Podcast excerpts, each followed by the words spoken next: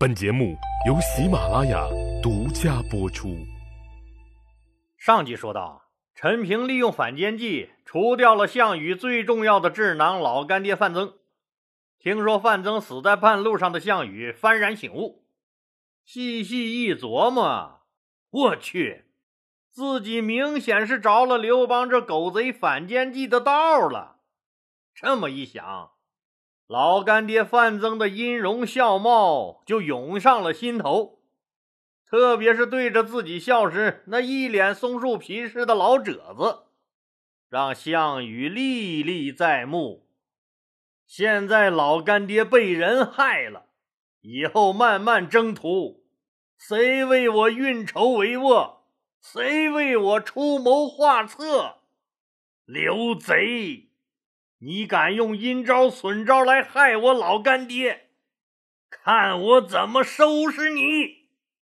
像发怒的狮子一样的项羽随即召开了军事动员大会，各战斗小组分别签订了责任状，所有参战人员均表示，紧紧围绕在项羽同志的周围，化悲痛为力量，对刘邦的荥阳发动最猛烈的攻击，并立下了誓言。不拿下荥阳，绝不收兵。反间计的另一个受害者钟离墨先生更是主动请缨，日夜疯狂的攻击荥阳，把一腔怒火都发泄在了卑鄙的汉军身上。已经被围困了很长时间的荥阳，实在是危在旦夕，感觉项羽随时都会破门而入，打进来。刘邦更是惶惶不可终日，天天和谋士们开会，寻求解决的办法。可以说啊，那什么办法都想到了，但分析来分析去，都解决不了根本的问题。最后还是陈平又出了个主意，投降。我说老李呀，这也不能没原则的盲目崇拜吧？哎，你说陈平牛逼，那我们也承认。但这投降也算是出了个主意了，最坏的结果也无非就是这样了吧？不错，按照咱们的想象，这最坏的结果也就是打不过投降呗。但是人家陈平啊，那人不但正儿八经提出来这个问题了，还得到了与会代表的一致叫好。怎么的呢？投降是投降，只不过这一次是诈降。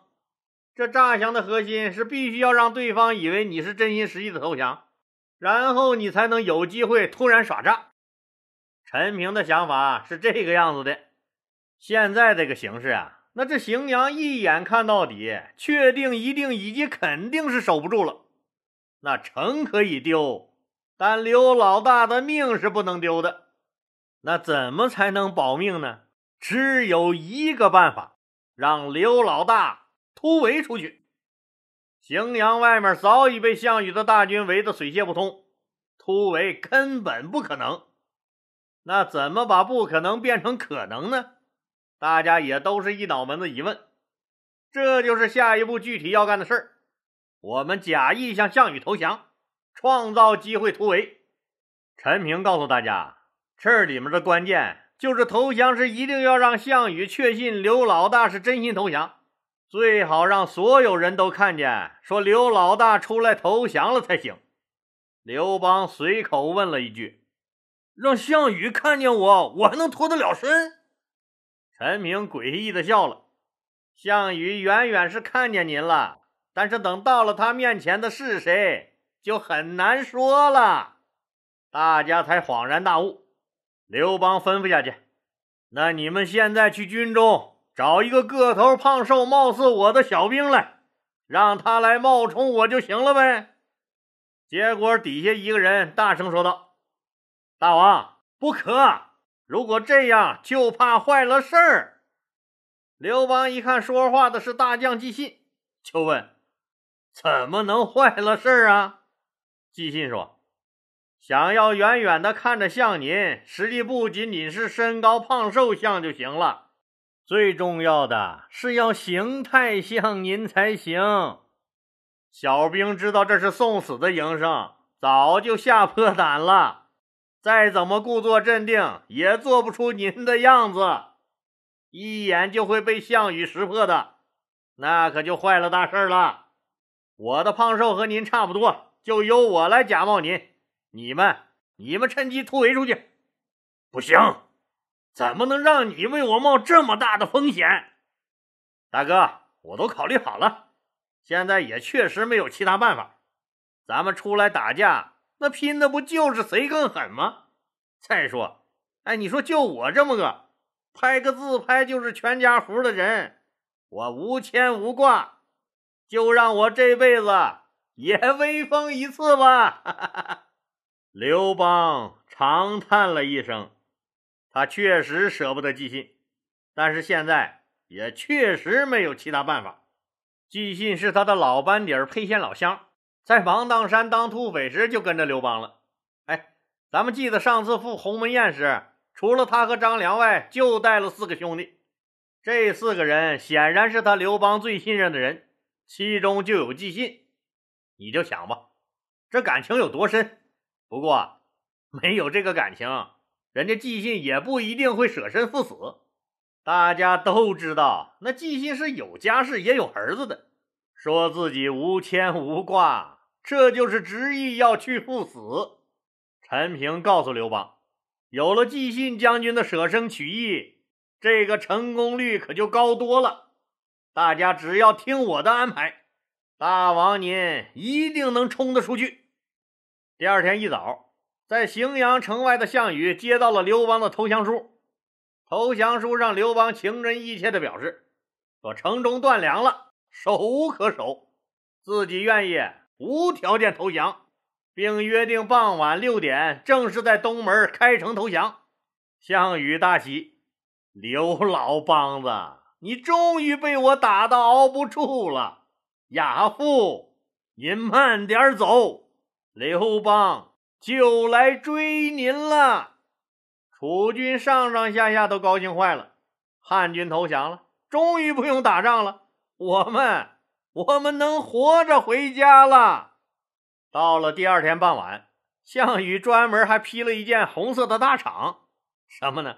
就是喜庆的红披风。集结大军在东门方向自己的军营前，准备接受刘邦的投降。当然了，项羽的大军还是围着城没撤，其他三个门也还是有楚军围着，不过比平时可是少多了。我们就让时间转回到公元前二零四年五月六日，到了约定的六点，荥阳城东门果然大开。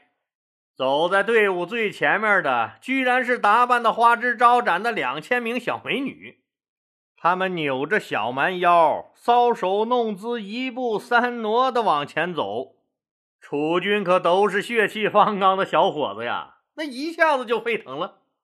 当兵整三年，母猪赛貂蝉，何况这些都是实打实的美女呀！顿时都亢奋了起来。走在最前面的那些个女人，那不但漂亮，胆子还大。一看楚军直勾勾的瞅着自己，居然每走一步就摆一个 pose。小兵们更疯狂了，借着疯狂这个劲儿。个别胆大风骚、开放的，那就在摆 pose 的时候夹杂了脱衣舞表演，脱掉外衣拿在手里，露出了白的、粉红的、米黄的肚兜来。小小的肚兜，那怎么能遮住他们婀娜挺拔的身材？不一会儿，楚军全军都传遍了。那东门有脱得光不溜叽的美女哎，快来看吧！守着其他三个门的士兵，那可就有人开小差，偷偷来看美女了。楚军将领那有反应过来的，暗叫一声不好啊！那是不是刘邦又出什么幺蛾子了？这次可别再让他给耍喽！正要说向上面去汇报呢，就见这些美女后面，远远的看见汉王刘邦那金色伞盖的巨大车辇驶了出来。只见戴着汉王头饰的刘邦。坐在撩开帘子的宝座上，不慌不忙的在品茶。因为前面美女走得慢，汉王刘邦的车辇那也是一步三挪，慢悠悠、慢悠悠跟在后面。这下子大家都放心了，刘邦就在远处车里坐着呢，跑不了。都是男人，那谁他妈笑话谁呀？尽情的看美女吧！大家兴高采烈的又看了起来。不一会儿的功夫，荥阳城里鼓声震天，这陈平的美人计就差不多了吧？咋又敲起鼓了？这声响，那当然是为了掩盖刘邦他们从西门杀出来时的喊杀声，因为西门是有楚军守着的。虽然被美女吸引了一部分人，但大部分那都是在岗的。冷不防就见一支大军掩护着刘邦杀了出来，自然喊叫着上前阻挡，双方厮杀了起来。刘邦大军快速解决战斗后，急速往城高方向狂奔。这时候，那刘邦坐的车辇也越走离楚军越近了，可能觉得鼓声太吵了。就放下了纱帘但还是能隐隐约约看见刘邦的身影。楚军都放心了。当项羽最终发现又上了当以后，刘邦早就已经跑没影了。气急败坏的项羽一把火把纪信连同那辆马车都烧了个干干净净。纪信在烈火中哈哈大笑，因为他知道自己成功了。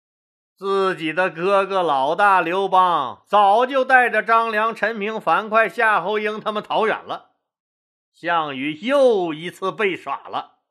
项羽呀，项羽，专吃人脑子的魔鬼，打开你脑子后，看一眼都得撇撇嘴，失望的走喽。而路过的屎壳郎子肯定得眼前一亮，嘿嘿，这个好吃哎。纪信的忠诚勇敢、舍身取义，为他赢得了好名声。在打破脑袋都挤不进去的天庭神仙编制里，他居然为自己弄了个牛逼闪闪的城隍老爷当当。天庭都那么重视，那人间更是重视的了不地了。因为历朝历代的统治者，那必须大力宣扬这些对他们这些主子忠心的人。所以你看。说纪信身后的英名荣耀是他生前无论如何都想不到的。大汉王朝就不用说了，汉以后的王朝为了巩固自己统治的需要，都不约而同的褒奖说纪信这种舍身护主的功劳。唐王朝封纪信为骠骑大将军，并以少劳之礼祭祀纪信。宋王朝封纪信为中右安汉公。元代统治者更实在，直接就把纪信封了王了，辅德显忠，康纪王。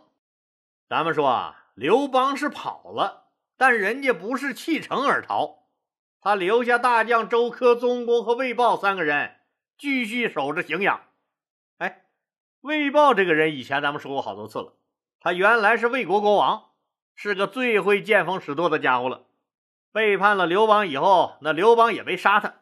这次他主动要求留下守城，这周柯和宗公可就琢磨开了，说这个见风使舵的家伙那不是什么好鸟，以前就和项羽勾勾搭搭，估计这狗是改不了吃屎的。这次又要和项羽勾搭上了，那与其等着他背后捅咱俩的刀子，那咱俩还不如先干掉他呢。就以商议军情为由，把魏豹哄入了周柯的军帐，一刀给剁了。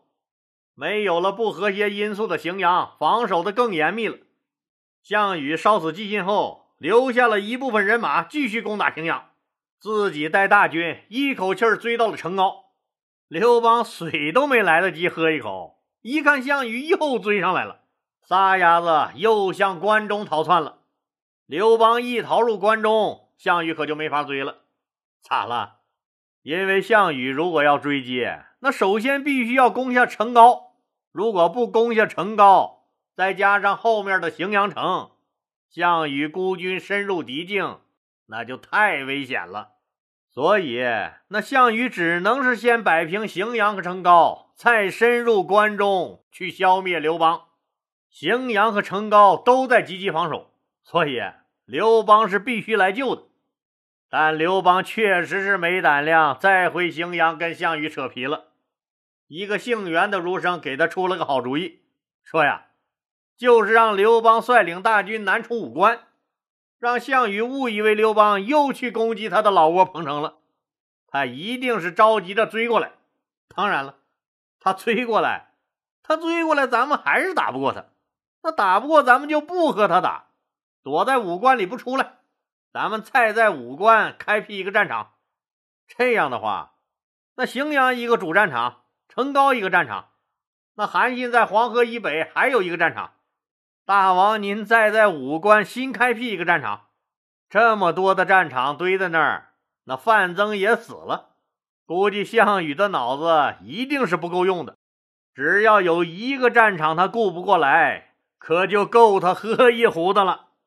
刘邦听了大喜，说道：“好主意，咱们就这么办。”好了，今天就说到这儿吧，谢谢大家。如果您喜欢我的作品呢，请点击该专辑右上角的订阅键。